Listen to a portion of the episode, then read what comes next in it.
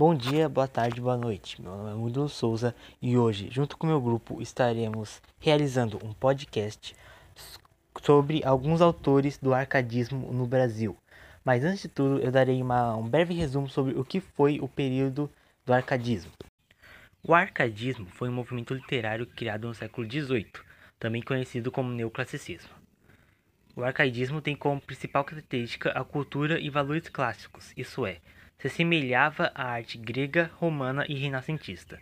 Os artistas, os artistas desse período tinham como principal característica a oposição dos valores do período barroco e se aproximava mais aos, aos valores iluministas da época. Em suas obras, os autores do período arcadismo se expressavam de maneira contrária em relação aos artistas do período barroco. Isso é, em vez de usar paradoxos e antíteses para representar o homem em suas obras, começou-se a usar a simplicidade e racionalidade em suas obras, criando uma imagem do homem como um ser racional.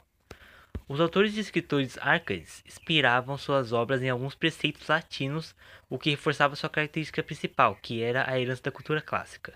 Alguns desses preceitos são Inutilia truncat, esse preceito dialoga com a necessidade de tirar o inútil da poesia, entendendo-se que o inútil sendo o excesso do robuscamento formal do movimento barroco. Fugere urban. Para os líricos do arcadismo, a cidade não era o ambiente ideal para viver, pregando-se, portanto, a fuga da urbanidade como meta a ser alcançada. Locus amuenos.